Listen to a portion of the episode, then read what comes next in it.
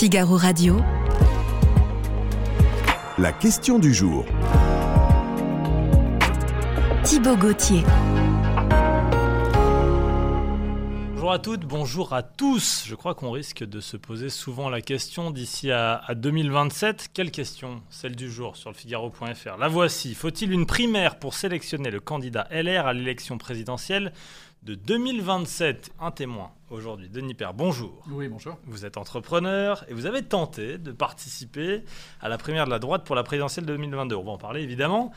Mais d'abord, cette sortie, elle vous étonne ou pas tant que ça de la part de David Lisnard? Elle m'étonne pas tellement, euh, pas seulement de la part de David Lisnard, mais c'est ce qu'il a dit est du bon sens. C'est-à-dire qu'il a dit qu'il n'y a pas de leader naturel qui émerge aujourd'hui à droite quand on regarde les sondages. Mhm. Donc il serait assez normal, effectivement, qu'il y ait un processus de sélection euh, un peu objectif pour essayer de désigner le, le champion de la droite, effectivement, lors de la prochaine présidentielle. Primaire LR sans candidat naturel pour 2027, il faut un principe de sélection. Voilà ce qu'a dit euh, David Lisnard. Alors le débat est pas tranché. Moi je croyais que tout était réglé, tout était simple. Éric Ciotti a été élu euh, euh, l'année dernière à l'automne comme président des LR. Il nous avait dit c'est bon, on a un candidat. Personne ne voulait ça finalement? Écoutez, je sais pas. Je, ce qu'on peut constater, c'est que les sondages aujourd'hui montrent pas effectivement, euh, quelles que soient les qualités incontestables hein, de Laurent Wauquiez, que moi que j'apprécie oui, beaucoup. je n'ai pas euh, prononcé son nom, mais en Et effet c'est de lui qu'on bien parle. sûr, et c'est de lui dont parlait Eric Ciotti. Euh, bon, les, les sondages montrent pas aujourd'hui une, une, de- que, que ce soit une candidature complètement naturelle et évidente, même si encore une fois, je pense que il, il a toutes ses chances aussi et il doit, il doit concourir. Ce serait même une très bonne chose qu'il qu'il concourt, évidemment. Mais mais il n'y a pas de voilà, il ne fait pas la différence par rapport à, à- à d'autres. Donc je pense naturel de la part de, de, de- gens comme David Lisnard de, se positionner aussi. Oui, ça me paraît tout à fait logique. hein. Mais alors, euh, Éric Ciotti avait promis qu'il le nommerait immédiatement. Pourquoi ça ne s'est pas encore fait? Pourquoi Ah bah, ça n'est visiblement pas le- l'option Est-ce que c'est parce qu'il n'a pas gagné de manière assez large cette euh, présidence des LR Bah, il faudrait lui poser la question. Ce qui est certain, c'est que si on se souvient effectivement de la campagne pour la présidence des LR, il y avait un certain nombre de candidats qui n'étaient pas d'accord nécessairement avec cette option aussi. Oui. hein. ça faisait pas consensus. Donc c'est peut-être aussi pour ça. Et qu'effectivement, il n'a pas été élu avec une Notamment Bruno. Retailleau, qui était son adversaire au deuxième tour. Je vous rappelle le score à, la- à la- à cette présidence des LR 53,7% pour Éric Ciotti. C'est pas non plus un plébiscite. Exactement. Et donc, donc je pense que c'était compliqué effectivement pour euh, Eric Ciotti d'imposer effectivement sa, sa- sa vision. Euh, il est probable que les sondages aussi qui sont arrivés depuis n'ont n'ont pas aidé effectivement. Oui, il est, il est assez bas. Alors, j'ai jamais compris, vous avez une explication, Denis Père, comment Laurent Wauquiez était revenu dans le jeu. Il avait pris une claque après l'échec des européennes. Comment il a fait pour reprendre une forme de leadership et que son nom soit euh, le plus souvent cité dans les potentiels candidats Bah, En parce, que, 2027. parce que ça reste, c'est c'est le président de la région euh, Rhône-Alpes-Auvergne, c'est Oui. quand même une des, une des premières régions françaises. C'est quelqu'un qui a euh, un charisme, qui a, qui a pris des positions courageuses à une certaine époque sur un certain nombre de sujets qui n'étaient pas évidents. Euh, donc sur l'assistanat, sur, sur l'immigration, c'est quelqu'un qui a, qui a souvent... Il a été sanctionné par les électeurs. Ouais, Cette a- ligne-là a été sanctionnée aux Bah, elle, a, européennes. elle a été sanctionnée aux européennes, peut-être aussi parce que le candidat qui avait été choisi aux européennes n'était pas forcément le bon. Euh, ou en tout cas, quelles que soient les qualités aussi de, de François-Xavier, euh, euh, qui, qui est Bellamy, qui, qui est, qui est aussi quelqu'un de remarquable, mais peut-être positionné sur un créneau qui était un peu étroit. Et puis ça correspondait peut-être aussi à une phase descendante du mouvement globalement, qui n'avait pas su justement se réinventer sur un discours un peu en rupture. Donc est-ce que c'était la ligne de Laurent Wauquiez qui était, qui était sanctionnée, ou est-ce que c'était pas plutôt un manque de vision, un manque de stratégie, un manque de discours un peu en phase avec les besoins des Français? Donc je pense pas qu'on puisse dire que, que, que la ligne Était sanctionnée. Moi je crois qu'il a aussi toute sa place. Et, moi j'aimerais bien voir s'affronter effectivement euh, euh, d'un côté Laurent Vauquier, euh, de l'autre David Lisnard, à minima, dans une primaire. Après c'est aux, aux adhérents, même idéalement aux sympathisants, le plus largement possible de trancher. Est-ce que David Lisnard se jette dans une brèche qu'a laissé ou qu'a créé Laurent Wauquiez On ne le voit pas, il ne parle pas, il ne prend pas position, notamment sur cette grande question qui était la réforme des retraites. Il le paye, ça d'une certaine manière. Il ne prend pas position, d'autres le font pour lui, d'autres y vont. David Lisnard, on l'a entendu faire des propositions sur Peut-être, retraites. oui, oui, il a fait des propositions qui étaient intéressantes sur la, la retraite par capitalisation, qui est effectivement une des, une des voies indispensables, même si elle n'est pas simple à financer. C'est certainement euh, une, des, une des pistes de sortie par rapport à nos problèmes de financement des retraites. Et c'est vrai que peut-être que Laurent Wauquiez n'a pas suffisamment euh, euh, su s'exprimer à ce moment-là, et peut-être qu'il le paye aussi, mais ça, je ne suis pas un, un spécialiste, je dirais, des, des, des médias et des sondages politiques pour avoir un avis définitif Faut-il une primaire pour sélectionner le candidat LR à l'élection présidentielle de 2027 C'est la question que nous nous posons aujourd'hui sur le Figaro.fr. Vous votez oui, vous votez non. On attend un peu avant de, de dévoiler c'est ce que vous en pensez. Euh, si Lisnard dit ça, c'est qu'il y croit. Il a envie d'y aller, David Lisnard? Bah, Apparemment, alors il n'y est pas allé euh, en 2021-2022, ce qui m'avait poussé moi à y aller d'ailleurs, en me disant bon, bah, le, le discours euh, sur la liberté, la responsabilité ne sera pas mhm. porté euh, dans cette primaire LR, donc j'ai décidé d'y aller pour cette raison-là, et dans la lignée de ce que j'avais fait en, en 2013-2014, où j'avais fondé Nous Citoyens, on avait eu rapidement 12 000 adhérents payants, 25 000 sympathisants, et on avait, je pense, contribué, on n'était pas les seuls, mais à mhm. influencer le, le programme de François Fillon et accessoirement celui d'Emmanuel Macron sur certains sujets. Et, donc je trouvais dommage que ces idées-là, qui, qui, étaient attendues par les adhérents, je vous rappelle que Fillon avait été plébiscité quand même pendant la précédente primaire, euh, et qu'après c'est bien sûr les affaires qui ont fait qu'il n'a pas été élu, en tout cas qu'il n'a pas fait un score meilleur. Et donc on voit bien que les adhérents des, Républicains, ils sont demandeurs de ce discours. Et quand je voyais, quand j'ai vu que David Lisnard n'y allait pas, je me suis dit, bah, il faut quand même qu'il y ait quelqu'un pour le faire, pour porter ce discours. Donc je me suis, euh, je me suis dévoué. Donc s'il y va en 2027, euh, vous n'irez pas, c'est ça Je ne sais pas du tout ce que, ce que je ferais, mais en tout cas, j'espère que oui, lui ou quelqu'un comme lui qui porte ces idées-là, euh, le pays en a besoin. pourquoi? Simplement parce que le pays en a besoin. C'est pas juste une question de personne. Loin s'en faut. C'est que le, pays, malheureusement, continue d'être le pays qui dépense le plus au monde, qui prélève le plus au monde, avec des conséquences qui sont euh, de plus en plus dures à vivre pour les Français, avec euh, une compétitivité qui est pénalisée, donc un emploi industriel qui s'effondre, avec toujours plus d'impôts, toujours plus de dettes, donc une situation qui effectivement n'est pas bonne. Et, et malgré, malgré les efforts incontestables qui a fait l'équipe actuelle. Hein. Moi, je ne suis pas dans une opposition euh, euh, franche et massive. Il y a, il eu des, vraies choses importantes, des, mesures importantes qui ont été prises par, l'équipe actuelle, mais on voit bien qu'on n'est pas allé assez loin, en tout cas sur ces sujets-là.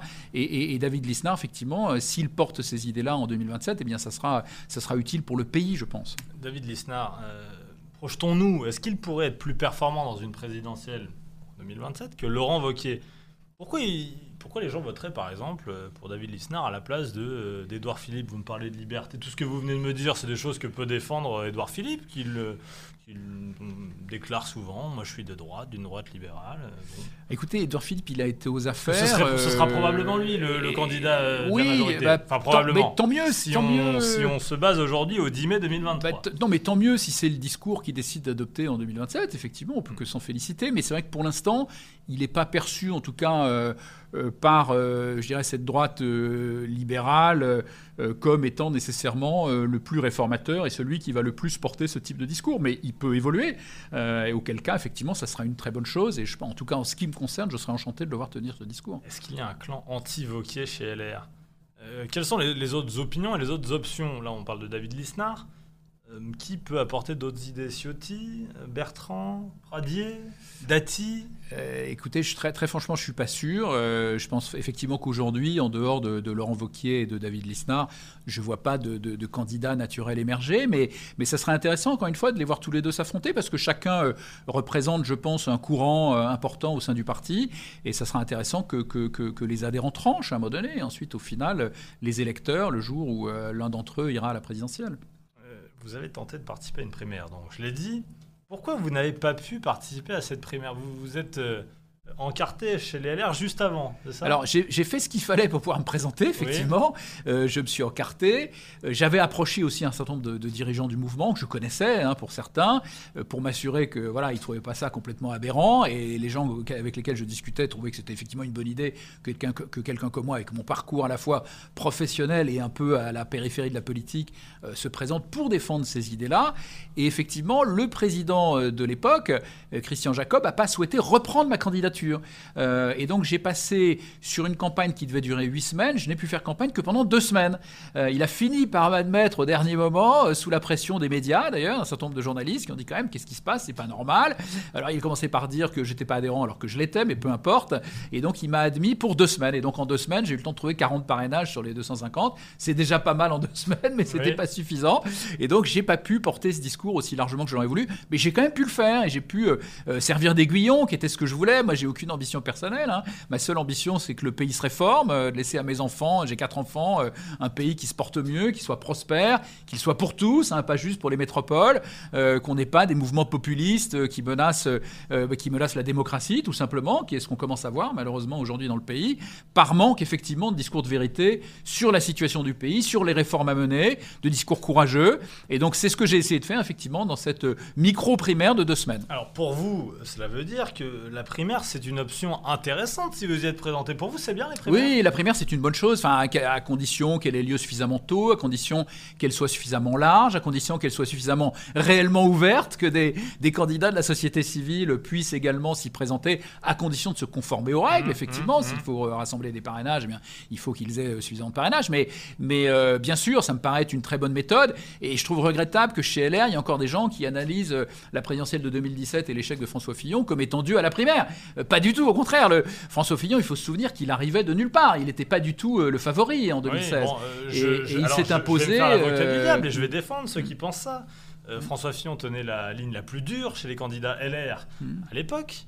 Il l'a payé parce que lors de la présidentielle, il faut une ligne plus rassembleuse. Non, alors non, non, justement, c'est pas ce que c'est. enfin, ça, c'est une analyse, effectivement. Ah, c'est celle sauf que- que, sauf que cette mienne, analyse, elle occulte.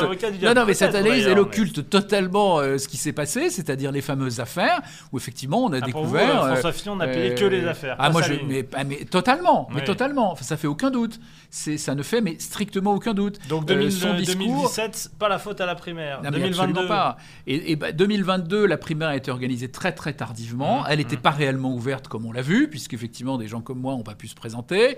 Euh, et, et puis euh, voilà, elle a peut-être que. Et je crois qu'elle reflétait aussi le, le petit à petit l'affaissement effectivement de ce mouvement qui n'a pas su se régénérer. Je pense que c'était aussi un peu la sanction finalement de la présidence de Christian Jacob qui n'a pas su, qui n'a pas su faire rentrer euh, des gens qui apportaient des idées neuves, qui avaient des profils un peu différents. Ben, on a vu le résultat effectivement lors de la présidentielle. Donc vous me dites plutôt oui à cette question du jour. Faut-il une primaire pour sélectionner le Ah, je vous candidat dis- je dis pas plutôt oui, je vous dis trois fois oui. Présidentielle de Je vous dis 2027. trois Eh bien, allons-y, je clique.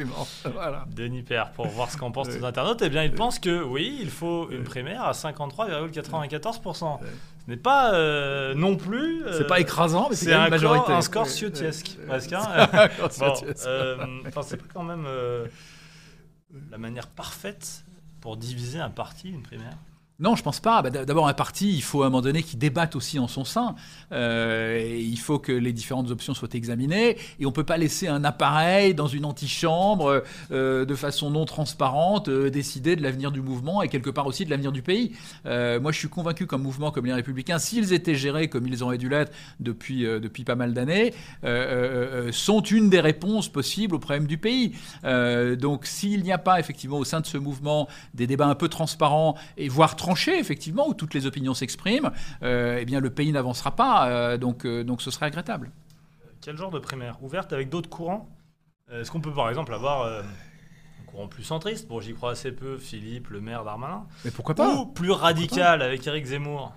Bah, Écoutez, moi je crois qu'il faut, euh, je crois pas qu'il faut qu'il y ait de sélection a priori. Je pense qu'il doit y avoir. À partir de là, Jean-Luc Mélenchon pourrait se présenter à la primaire de la Non, droite. mais là, bah, il, faudrait, bah, il faudrait qu'il rassemble quand même. Il y a quand même toujours un filtre. hein. Il y a la- lors de la primaire de 2021, il y avait 250 effectivement euh, euh, élus euh, avec voilà des critères relativement larges qui permettaient de qualifier quand même, de filtrer, de faire qu'effectivement on n'est pas des gens complètement orthogonaux par rapport aux idées du mouvement.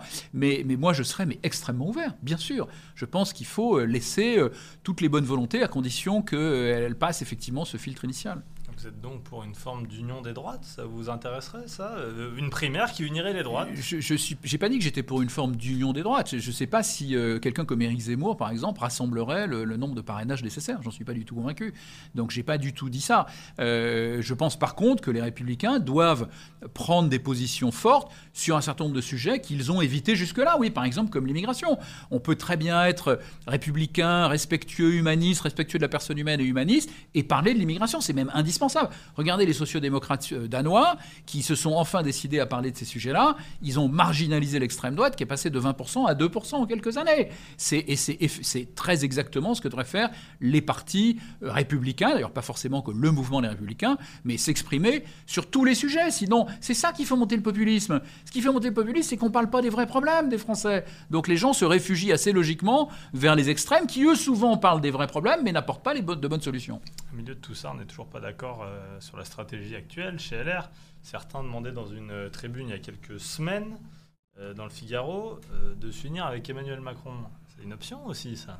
Oui, bah, peut-être, peut-être que c'est une option. Enfin, il y a effectivement une vaste partie de l'opinion qui a voté, revoté pour Emmanuel Macron. C'est pas par hasard aussi. C'est parce qu'Emmanuel Macron, il incarnait un renouveau réel d'ailleurs. Il faut pas non plus l'ignorer. Moi, j'ai été enchanté de voir Emmanuel Macron reprendre un certain nombre des idées effectivement de, nos citoyens. Euh, et d'ailleurs en particulier le, côté très citoyen. Hein. Il a fait rentrer en politique des gens qui, qui, n'avaient pas d'engagement jusque-là. Il a permis de renouveler une partie du personnel politique. Et puis il a porté un certain nombre d'idées de, réformes économiques qui, ont porté leurs fruits. Regardez, le, chômage a baissé considérablement. C'est pas par hasard, c'est qu'il y, a quand même eu de bonnes mesures qui ont été prises. Il n'est pas allé assez loin en matière de réforme de l'État, mais sur beaucoup de sujets, il a fait des choses tout à fait remarquables. Merci beaucoup, Denis Père, entrepreneur, fondateur du mouvement Nous Citoyens, pour les Républicains. On l'a compris. Je rappelle que vous aviez tenté de vous présenter à la primaire du parti en vue de l'élection présidentielle de 2022. Merci de nous avoir donné votre avis sur euh, cette question du jour. Faut-il une primaire pour sélectionner le candidat LR à l'élection présidentielle de 2027